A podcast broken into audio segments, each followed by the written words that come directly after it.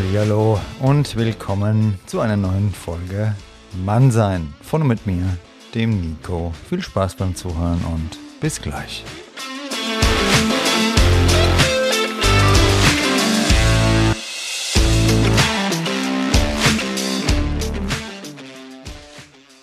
Grüßt euch zu einer neuen Folge Mannsein und ich freue mich sehr, dass ihr wieder am Start seid. Wer kennt sie nicht, die gute alte Eifersucht? Mal ganz ehrlich, hast du in deinem Leben noch nie dieses Gefühl verspürt? Ich denke, wir alle kennen es. Das Wort Eifersucht leitet sich vom althochdeutschen Eifer, das Bittere, und Sud, die Krankheit, ab und ja, es fühlt sich manchmal echt an wie eine Krankheit und auch verdammt bitter. Heute ist es eher verpönt, denn maximale Offenheit, das ist doch cool und Eifersucht, das ist eher schwach. Aber ist es wirklich so? Ich rede jetzt nicht von krankhafter Eifersucht, wo Kontrollzwang und Misstrauen das Miteinander dominieren. Ich rede, wie gesagt, von dem Gefühl an sich. Wie stark es wird, hat massive Auswirkungen nicht nur auf unser Denken, sondern irgendwann auch auf unser Handeln und ab diesem Zeitpunkt eben auch auf unsere Beziehungen. Bevor wir die liebe Claudia Bechert-Möckel vom Leben lieben lassen Podcast, eine der erfolgreichsten Podcasts im Bereich Persönlichkeitsentwicklung mit über 1,5 Millionen Streams, wird gehört in über 50 Ländern, begrüßen, habe ich eine kleine Neuerung für euch. Und zwar ab dieser Folge wird man sein Podcast auf die Straße gehen. Das heißt, ich gehe raus und frage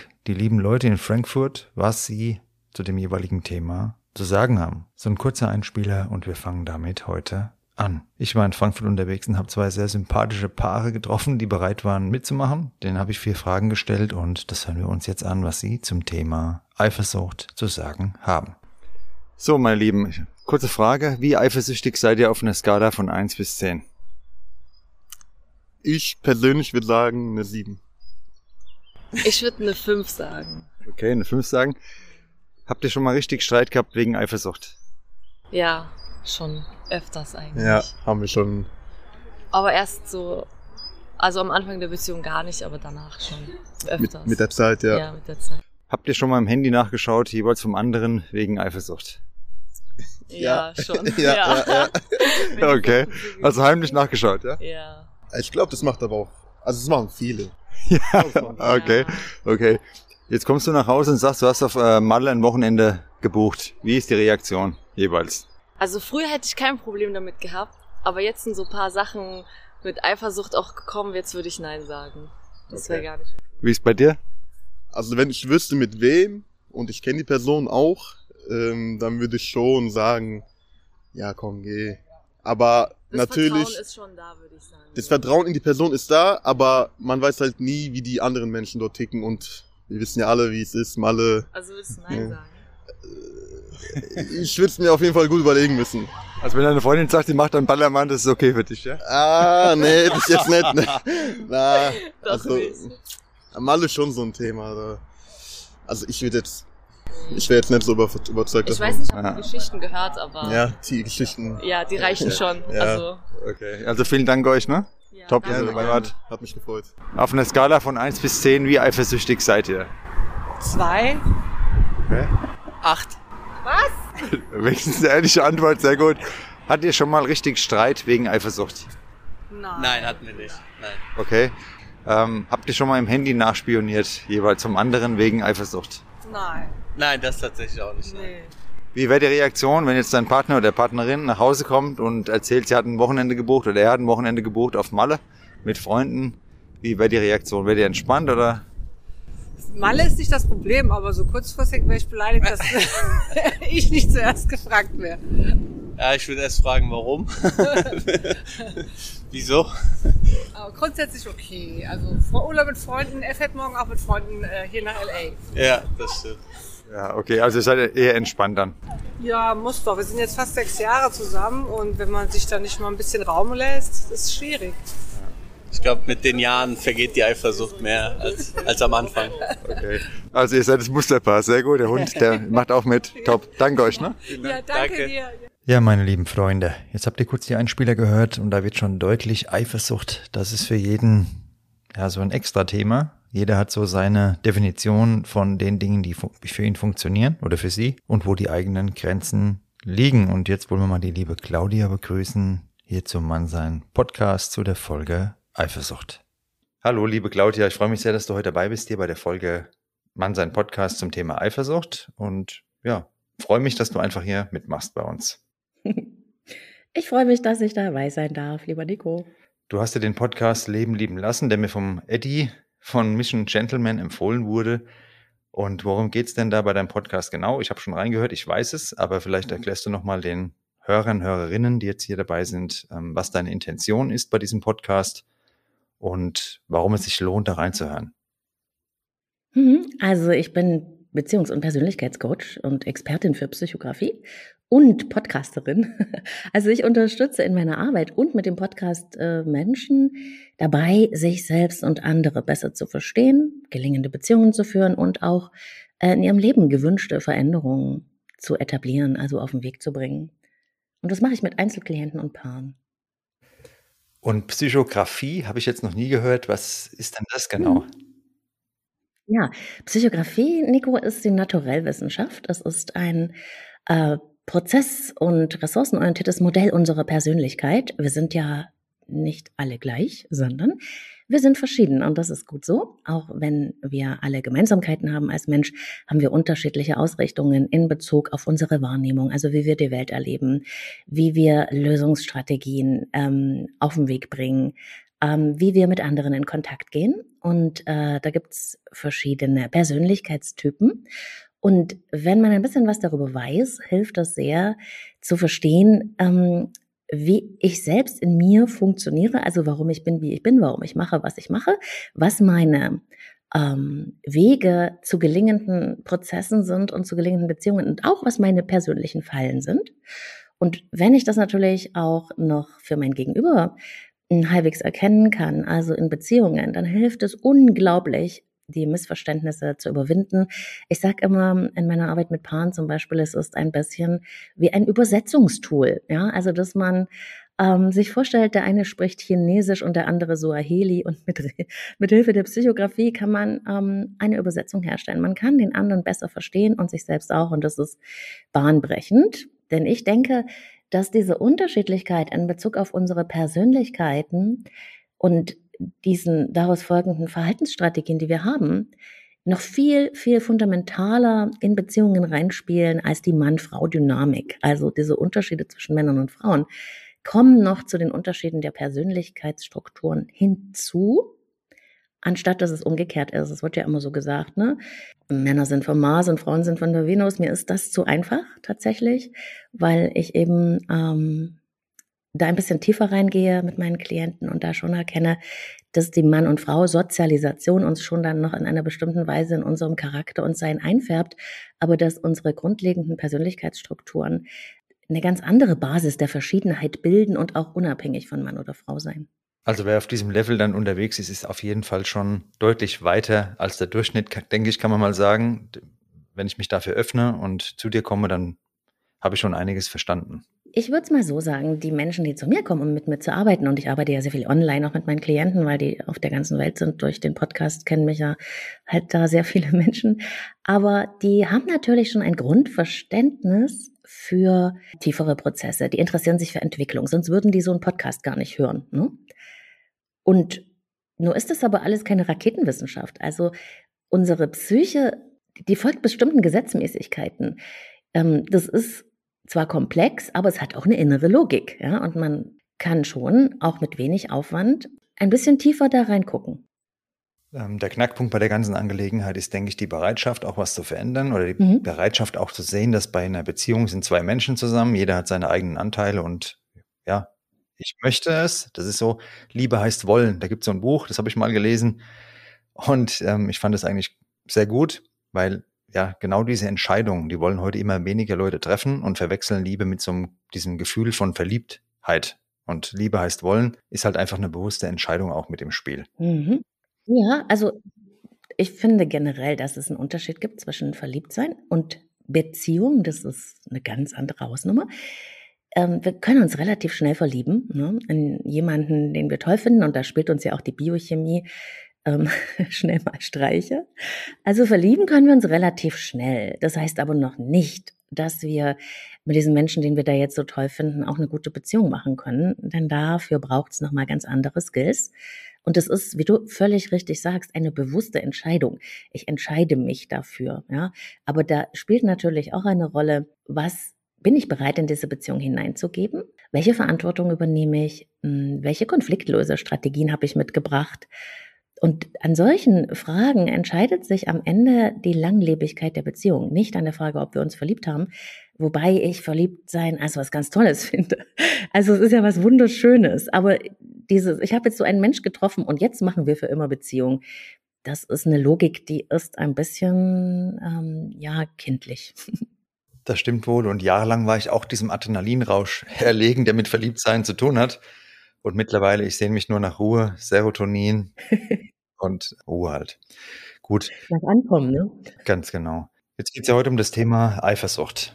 Und da ist meine Frage, bin ich jetzt ein kranker Mensch, wenn ich gelegentlich das Gefühl von Eifersucht spüre? Ist Eifersucht für dich ein Zeichen dafür, dass irgendwas mit mir nicht stimmt, dass ich da irgendwo Hilfe brauche?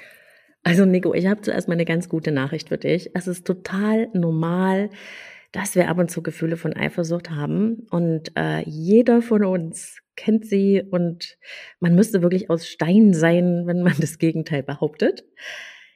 Unsere Paarbeziehungen, die sind ja dem Grunde nach exklusiv. Also das heißt, die sind dann exklusiv, wenn wir nicht was anderes vereinbart haben. Ne?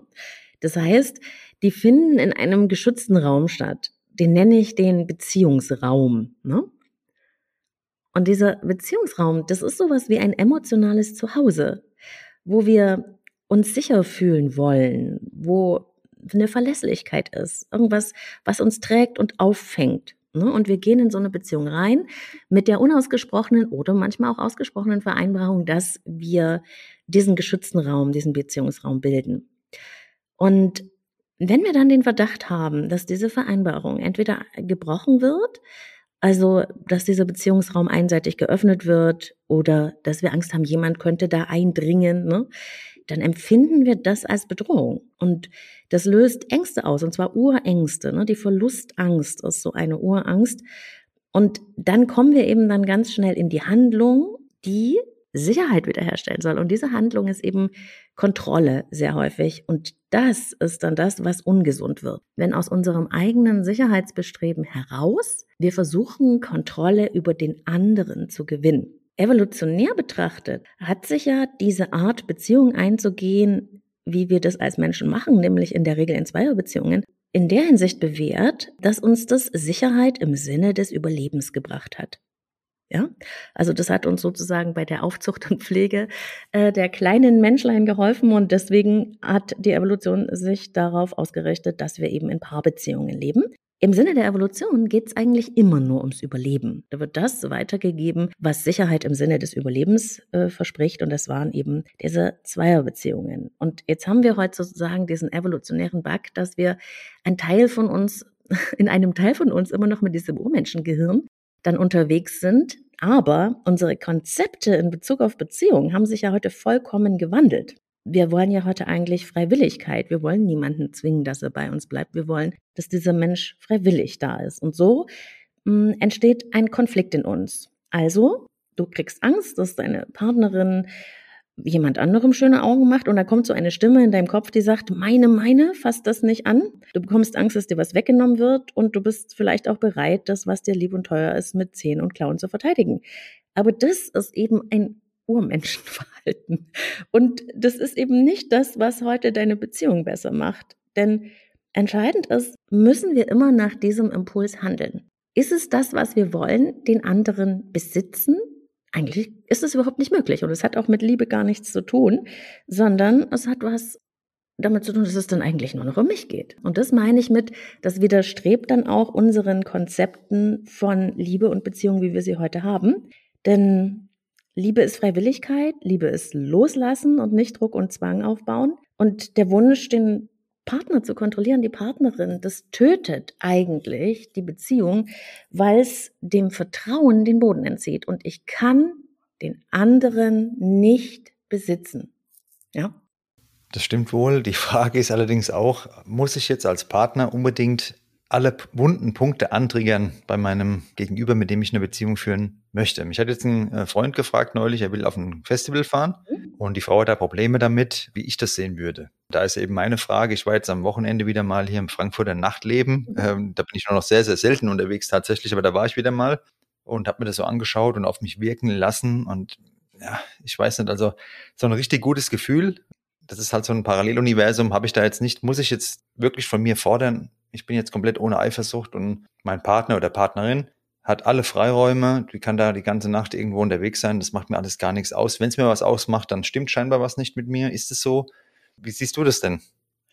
Also ich würde da wo ganz anders ansetzen, Nico, nämlich bei der Frage, auf welcher, äh, auf welcher Wertebasis, auf welchen Vereinbarungen steht denn eigentlich unser Beziehungshaus? Es ist ja existenziell notwendig, dass wir äh, mit unserem Beziehungspartner uns einigen, wie unsere beiderseitigen Vorstellungen davon, wie die Beziehung gelebt wird, Raum haben kann. Die Beziehung bedeutet ja, wie wir es anfangs besprochen haben, dass wir auch eine Verantwortung haben. Und diese Vorstellungen davon, wie wir Beziehungen leben wollen, die müssen natürlich verhandelt werden. Ne? Es ist ja nicht so, dass dann jeder macht, auf was er gerade Bock hat, dann warum ist man dann zusammen?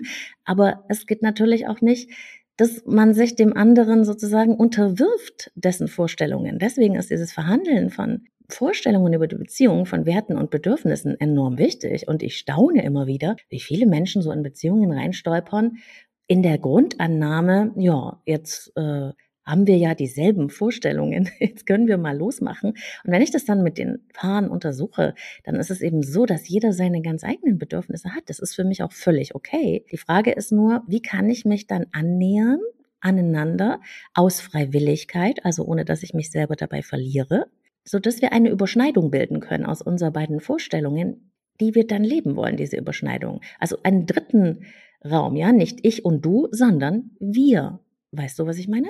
Ich weiß, was du meinst. Nur dieses Wir, das wird so leichtfertig dahingesagt, aber ja, oft ist es so eine Anklage nur, so ein Du, Du, Du. Also so habe ich es jedenfalls kennengelernt oft. Mhm. Und genau dieses Wir zu schaffen, das scheint wirklich vielen Menschen sehr, sehr schwer zu fallen.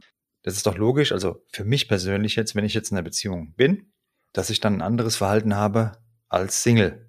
Und mein Eindruck ist einfach hier, zumindest hier in Frankfurt definitiv und den teilen auch viele von meinen Freunden, dass ähm, in der Beziehung die Menschen oft glauben, das ist genau dasselbe wie als Single. Und natürlich äh, Kontrolle und Einschränkungen, das ist Gift, das ist auch absolut falsch. Aber wenn ich zusammen bin, du hast am Anfang gesagt, dass man dann irgendwo eine Übereinkunft hinbekommt, mhm. wie stellt man sich denn den gemeinsamen Weg vor, dieses Wir? Und daran scheitert, glaube ich, oft das ganze Ding, weil diese Individualität, ich möchte alle Möglichkeiten haben, ich will da auf keinen Fall irgendeine Einschränkung haben, führt dann doch oft dazu, dass dann Missverständnisse aufkommen und ja, irgendwann ist dann leider das ganze Ding aus, weil ich fühle mich irgendwie kontrolliert, eingeschränkt, wobei das einfach an dieser Übereinkunft gefehlt hat. Also so ist mein Eindruck. Das ist traurig, dass du solche Erfahrungen gemacht hast. Und ich frage mich dann natürlich, auf welcher Basis funktioniert denn dann so eine Beziehung? Also was ist denn sozusagen die Grundlage davon?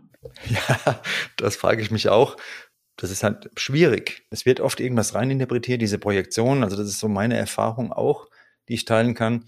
Klar, wenn man sich kennenlernt, wird erstmal was in den Partner reinprojiziert. Man sieht ja irgendwas, was einem gut gefällt. Und das hat oft was mit der Vergangenheit zu tun, Kindheit, mit einem selbst. Mhm. Und ich habe leider die Erfahrung gemacht in den letzten Jahren, das ist schade, aber es ist so. In mich wurde immer das maximale Optimum reinprojiziert. Bin aber auch nur ein Mensch und ich bin nicht perfekt. Und dann ist dieses Wir natürlich schwer möglich, weil es erfordert ja zwei reflektierte Menschen. Mhm. Und da, glaube ich, kommt auch die Eifersucht dann ins Spiel, weil dieses Wir nie stattfindet. Kannst du den anderen überhaupt nicht richtig einschätzen und das führt dann zu Unsicherheit und verschiedenen Problemen.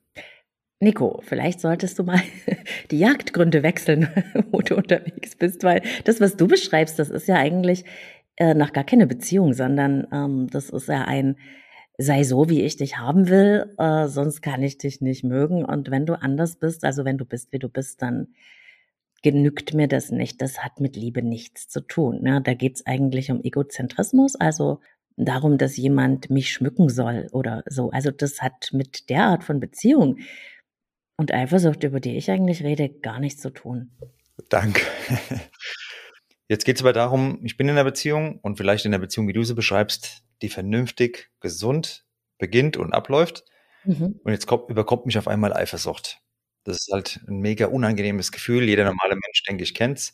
Wie kann ich das denn jetzt kontrollieren, dass ich dann relativ schnell wieder klar bin? Was kannst du da empfehlen? Also ich empfehle, dass man im ersten Schritt mal dieses Gefühl zu sich nimmt. Was ja in der Regel gemacht wird, ist, ich äh, verspüre die Eifersucht und jetzt scheint in mir das so zu sein, dass ich jetzt die Lösung im Außen suchen muss, also bei der Partnerin oder beim Partner. Das heißt, ich muss sie oder ihn dazu bringen, es anders zu machen, dann wird es mir in meinem Inneren sicher gehen. Ne?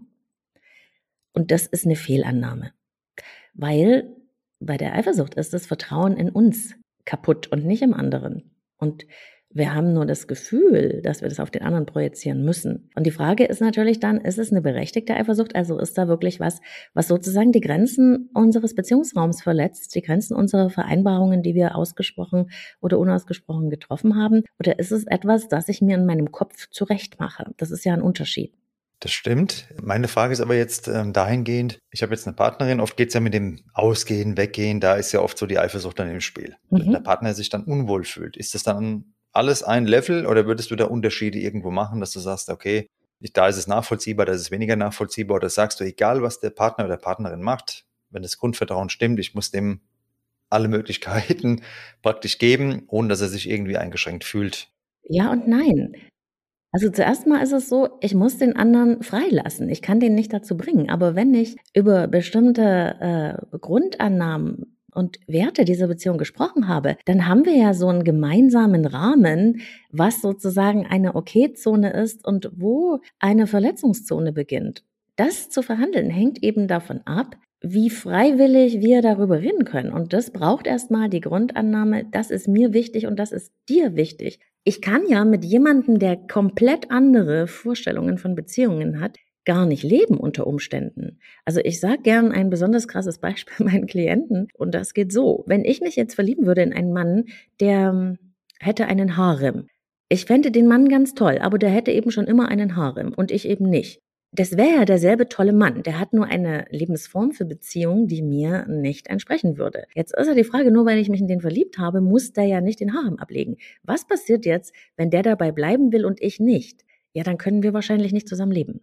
Und so meine ich das. Man muss erst mal schauen, was sind denn meine Vorstellungen und deine? Also wenn du mit einer Frau zusammenkommst und ihr wollt zusammen sein, dann ist natürlich erstmal wichtig abzustecken, was ist denn für dich deine Vorstellung, wie wir Beziehung leben?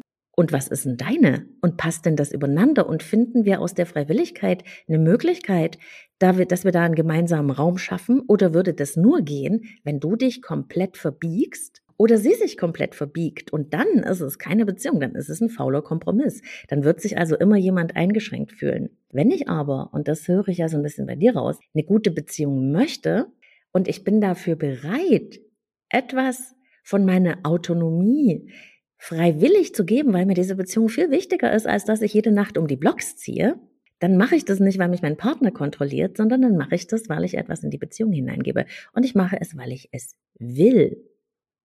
Und das ist ein kompletter Unterschied. Verstehst du mich? Das verstehe ich. Und dieses Wollen, das äh, würde ich mir einfach wünschen und nicht dieses, ich mache mein Ding einfach so wie immer, ohne Rücksicht auf Verlust. Und wenn du dann ja, dich damit nicht so wohl fühlst, dann stimmt mit dir was nicht. Da habe ich halt eine andere Sicht drauf, sagen wir es mal so. Ja, aber das ist ja friss oder stirb, weißt du, das ist eben, was ich meine. Das, genau. Nimm das so hin, ja, oder stirb. Das ist ja kein, keine Voraussetzung für nichts. Also das, das ist keine Beziehungsgrundlage. Ne? Also du bist ja überhaupt nicht falsch in deinen Gedanken, glaube ich, Nico, aber du bist in den falschen äh, Jagdgründen unterwegs. Definitiv, das kann ich unterschreiben. Sofort kann ich das unterschreiben. Vielleicht ist auch das Nachtleben, ohne das ab, äh, abzuwerten, ja, aber vielleicht ist es auch nicht der geeignetste Ort. Auf keinen Fall. Also definitiv nicht für das, was ich suche. Und die Erfahrung habe ich jetzt wieder mal gemacht. Das sind ja so, man sagt ja so Vorurteile. Aber ich glaube, da ist schon auch einiges dran. Ich will ja eigentlich am liebsten bin ich entspannt, ruhig, ja.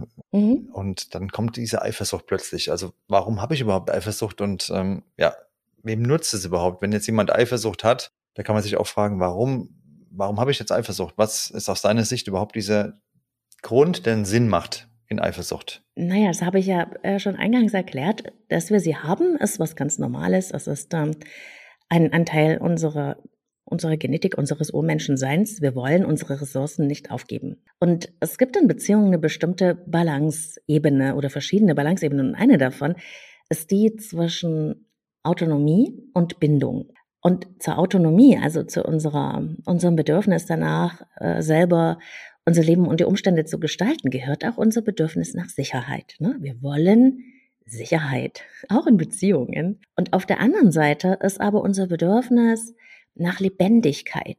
Und jetzt kannst du dir ja vorstellen, das sind so zwei Pole, die ziehen in verschiedene Richtungen. Wir wollen, dass eine Beziehung lebendig ist und wir wollen, dass sie sicher ist und beides geht nicht. Wenn wir Sicherheit wollen, maximale Sicherheit, dann müssen wir irgendwie den anderen kontrollieren. Das ist aber nicht gut für die Lebendigkeit. Beziehungen sind generell nie hundertprozentig sicher. Das ist hart, aber genauso ist es. Wir können also heiraten und beschließen, dass das für immer hält, aber wenn dem so wäre, dann würden sich nicht so viele Menschen trennen. Wir können nicht für unsere Gefühle in zehn Jahren unterschreiben, auch wenn ich das selber manchmal schade finde. Das heißt also, wir können nur entscheiden, dass wir das jetzt wollen und hoffen, dass wir die Beziehung beide so gestalten, dass es auch über Jahre so bleibt. Aber eine wirkliche Sicherheit gibt's eigentlich nicht. Die ist nur theoretisch, weil die Beziehung ist auch grundsätzlich bedroht durch Tod oder durch dass sich jemand anders entscheidet. Wir haben keine hundertprozentige Sicherheit darüber, dass dieser Mensch für immer an unserer Seite bleiben wird. Ja? Es gibt also nur verschiedene Grade von Unsicherheit. Und ein bisschen macht diese Unsicherheit die Beziehung tatsächlich paradoxerweise ja auch lebendig. Weil wenn uns bewusst ist, dass es ein Glück ist, dass dieser Mensch jeden Tag an unserer Seite ist, dass wir mit ihm leben dürfen, dann ist es ein Gegenstück zu diesem, ja, er, er ist da oder sie, schön, ne? dass, dass das Schöne so zur Gewohnheit wird. Und die Unsicherheit, auch die Eifersucht, macht natürlich auch scharf. Also in Bezug auf Anziehungskraft ist die Unsicherheit ein richtig starker Motor. Das sieht man zum Beispiel daran, wenn es eine, ähm, was ja öfters mal passiert, so eine eingeschlafene Beziehung, ne, wo sich beide daran gewöhnt haben, dass es immer, dass sie immer da sind, dass es sicher ist und sie können sich darauf verlassen, dann lässt mit der Zeit ja die Anziehungskraft nach, ne, weil das Schöne eben zur Gewohnheit wird und dann muss man sich ja nicht mehr so bemühen und dann schläft die Anziehungskraft auch der Sex oft ein bisschen ein. Wenn jetzt mein Partner, auf den, wo ich ja immer weiß, ja, der ist, ist da, der wacht jeden Früh neben mir auf. Wenn der sich jetzt plötzlich verändert und der Nachbarin schöne Augen macht, dann passiert es das natürlich, dass meine Anziehungskraft auch wieder wächst. Auf einmal macht diese Eifersucht die Anziehungskraft wieder stärker und das kommt aus der Unsicherheit. Also was ich damit sagen will, ist, die Lebendigkeit, die wir uns ja wünschen in der Beziehung und die Sicherheit, die passen nicht so richtig zusammen. Wir haben da immer so eine Balance zwischen unserem Wunsch nach Sicherheit und das macht die Beziehung ein bisschen vertrauter, aber auch ein bisschen öder und dem Wunsch nach, äh, nach Lebendigkeit. Damit stehen wir aber wieder unserem Sicherheitsbedürfnis im Weg. Und so changieren wir da hin und her. Und das macht eigentlich die Beziehung spannend und diese Nähe-Distanz-Dynamik, die für lebendige Beziehungen so wichtig ist, mm, ist dann eigentlich so wie Tango tanzen, sage ich immer. Ne? Es ist so ein bisschen zu dir hin und zu mir hin. Ich will Beziehung, aber nicht um jeden Preis. Ich will dich, aber ich habe auch Grenzen. So ungefähr kann man sich's vorstellen.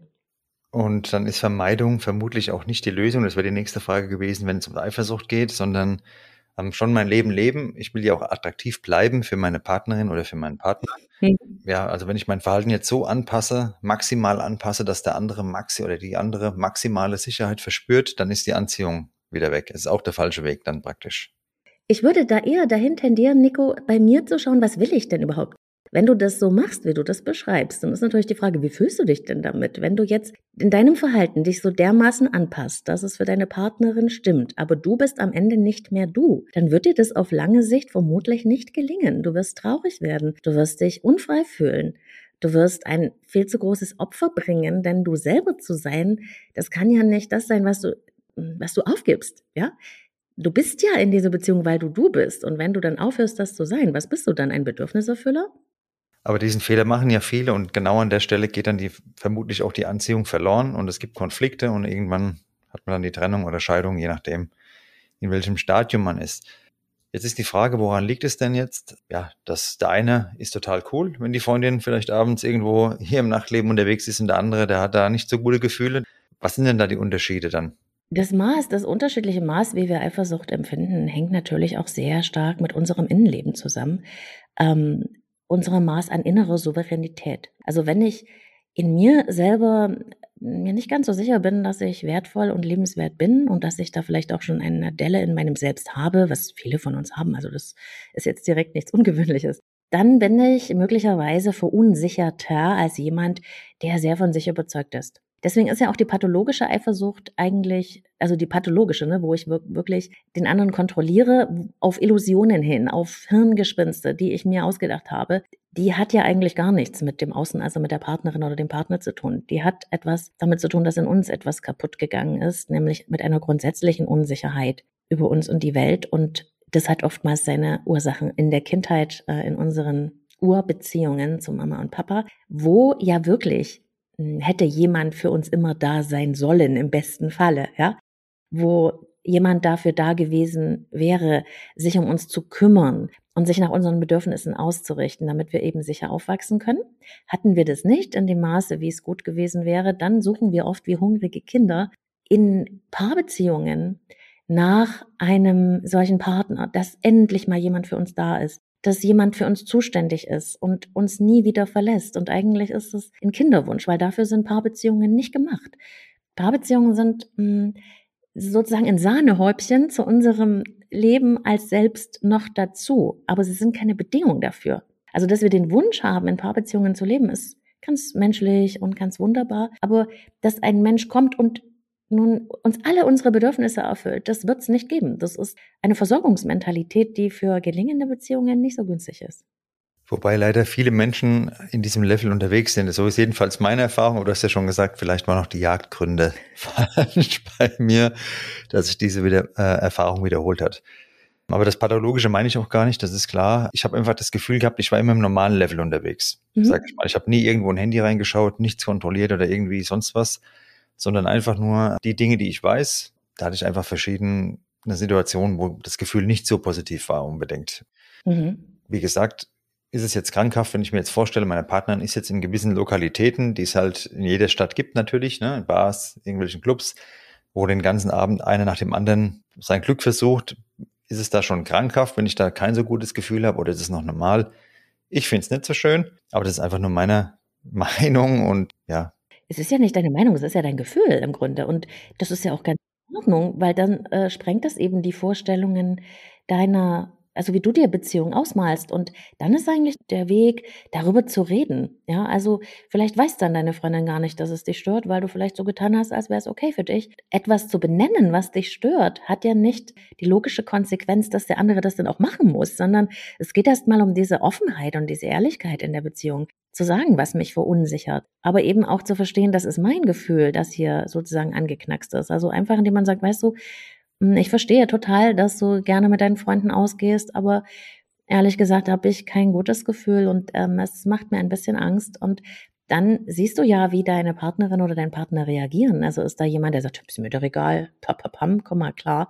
Oder ist da jemand, der sagt, oh Mensch, das tut mir leid und du musst dir doch gar keine Sorgen machen und ähm, sich dann sozusagen auf etwas, dass man sich auf etwas einigen kann, was für beide eine Okay-Zone ist, wie ich das nenne. Ne? Hm, also, wo vielleicht deine Partnerin dir ein bisschen entgegenkommt mit ihrem vielen Ausgehen, das etwas reduziert, aber so, dass sie sich nicht einschneiden muss, sondern das gerne macht und dass du dann ein bisschen mehr versuchst, dieses Sicherheitsgefühl in dir zu entwickeln, weil du merkst aus der Erfahrung heraus, ja Mensch, sie geht gerne aus, aber da passiert nichts. Ne? Es ist ein sich ehrlich machen, es ist ein darüber verhandeln. Und wenn das aber nicht gelingt und jemand sagt ihm, ist mir egal, dann muss man sich fragen, ist das eine Beziehung, in der ich sein will? Wo ich einfach mit was klarkommen muss, mit dem ich nicht klarkommen will. Es ist dann eher der Punkt zu fragen, was will ich denn von einer Beziehung? Wie soll eine Beziehung sein, die ich haben möchte?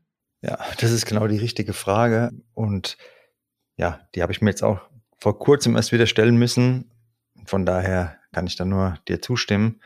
Und jetzt frage ich dich, kann ich jetzt überhaupt verhindern als Partner diese Eifersucht und dann ja, Reglementierungen etc.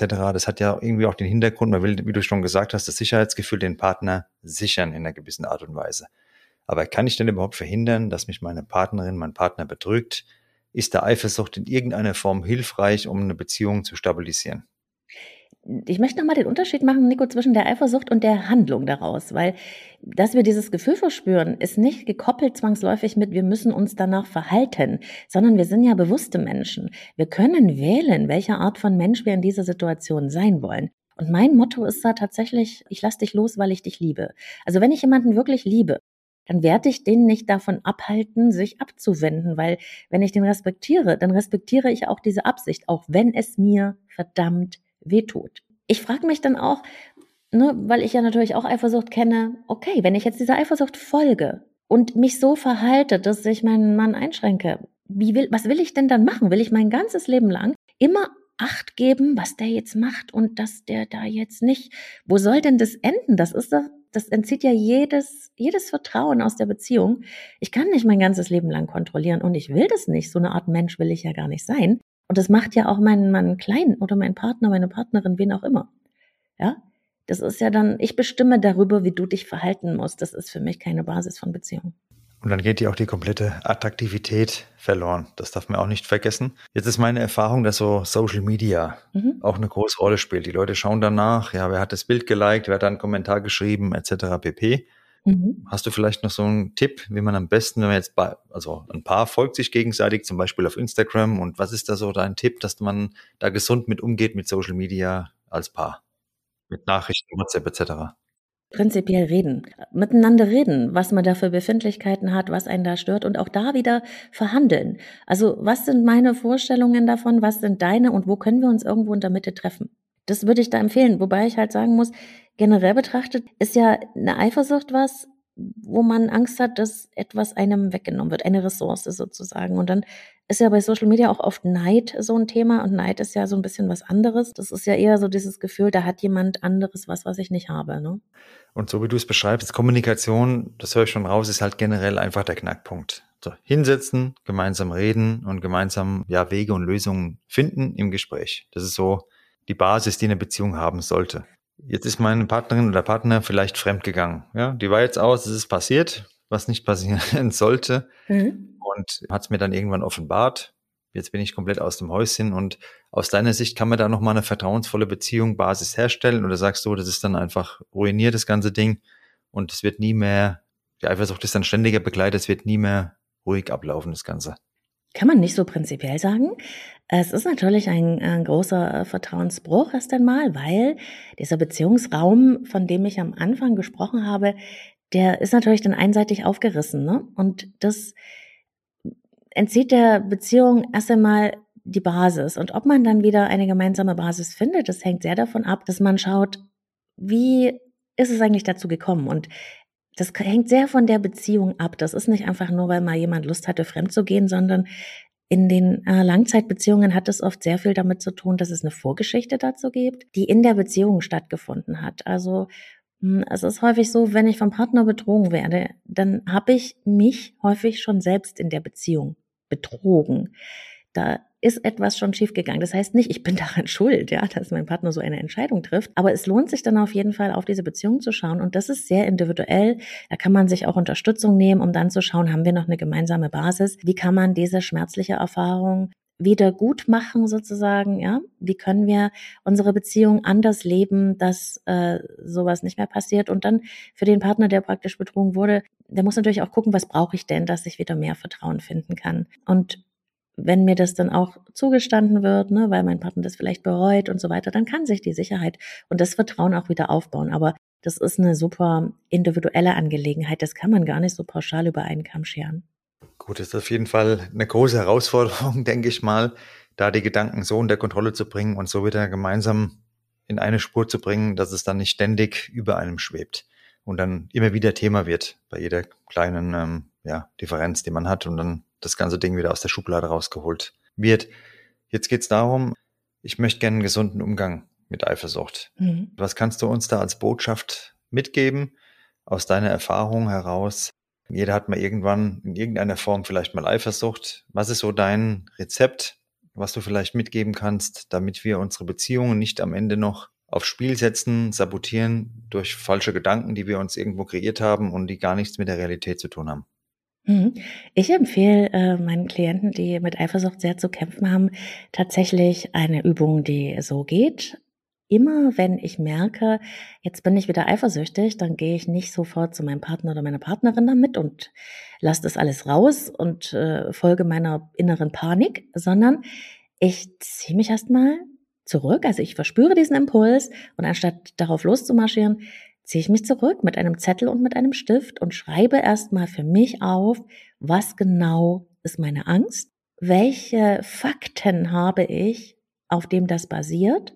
Und wenn ich da sozusagen meine Klarheit darüber gefunden habe, zum Beispiel, es ist nur ein Gedanke in meinem Kopf, ich habe überhaupt gar keinen Anhaltspunkt, ja, oder ich habe aufgeschrieben, ich habe einen Anhaltspunkt, je nachdem, dann habe ich durch diese Klarheit eine andere innere Haltung, mit der ich dann meinen Partner oder meine Partnerin damit kontaktieren kann. Weil das Schlimmste ist tatsächlich aus diesem inneren Ausnahmezustand, ne, der einen ja auch ein bisschen blöde im Gehirn macht, also wo man da gar nicht mehr richtig denken kann, so in so einer rasenden Eifersucht, dann auf den anderen loszugehen, ne? weil dann überschwemme ich den mit Vorwürfen und dann entstehen erst richtig große Verletzungen und was, wenn das alles auf einer Fehlannahme beruht. Also ich finde es gut, den Impuls wahrzunehmen, anzuerkennen, es ist meine Eifersucht, die zu spüren und ähm, bei mir zu verorten, die zu mir zu nehmen, dann mir meine Klarheit damit zu machen. Ich kann auch eine Runde um den Block gehen, ja, oder rausgehen. Hauptsache, ich mache erstmal eine Unterbrechung zwischen dem Impuls und der Handlung. Und wenn ich dann klarer damit bin, wenn ich wirklich überlegt habe, ja, gibt's da eine Tendenz, dann auf jeden Fall reden. Also reden ist natürlich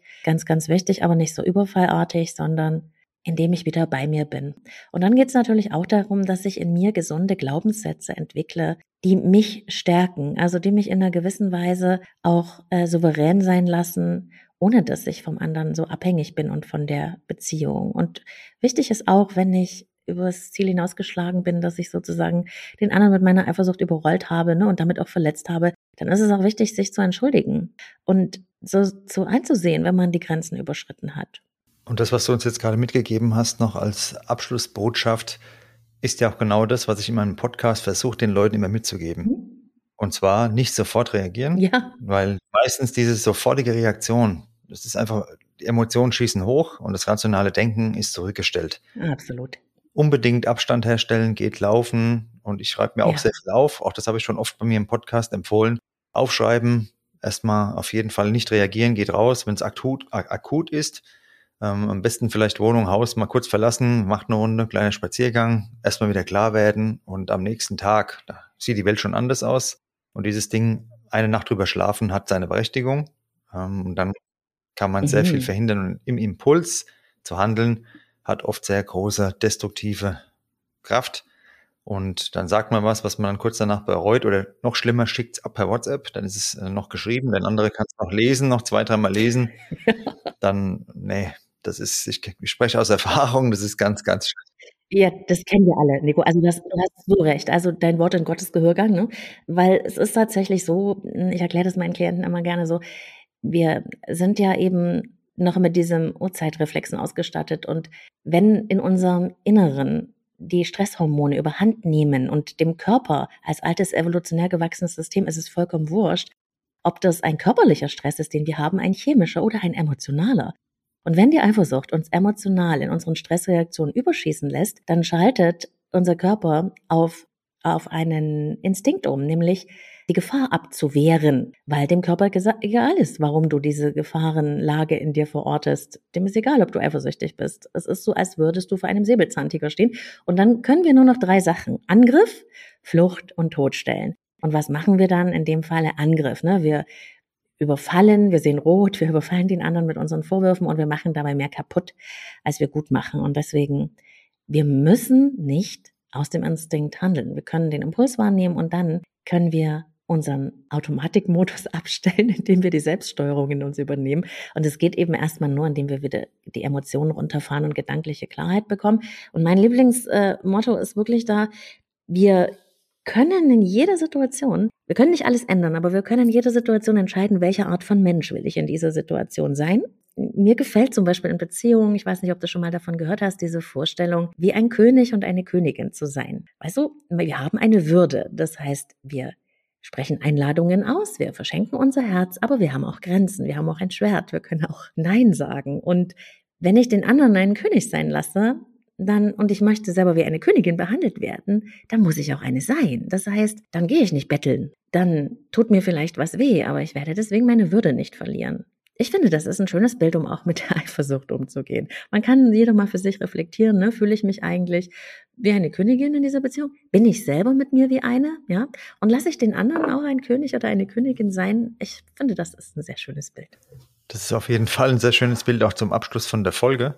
Und ich würde jedem empfehlen, dass er, wenn man das rauszieht, was wir heute gesprochen haben, nicht sofort reagiert und eine Kommunikation aufbaut, eine Basis aufbaut, wo beide ihre Wünsche äußern können. Das wäre ja auch das Idealbild, was du beschrieben hast, dass ich jetzt nicht verurteilt werde, wenn ich jetzt irgendwie mit meiner Partnerin gewisse Ängste oder Bedürfnisse artikuliere, sondern auf Augenhöhe gemeinsam eben dieses Liebe heißt wollen schaffe mhm. und beide können das nennen und ich sage, ich möchte mit dieser Person zusammen sein und wenn ich dann weiß, wo sind denn die wunden Punkte, keine Aktion starte, die genau diese Punkte antriggern. Also es wäre jetzt mein Bedürfnis, auch in irgendeiner Form, ohne mich jetzt selbst aufzugeben, einzugehen auf die Wünsche. Das wäre jetzt keine übermenschliche Forderung aus meiner Sicht.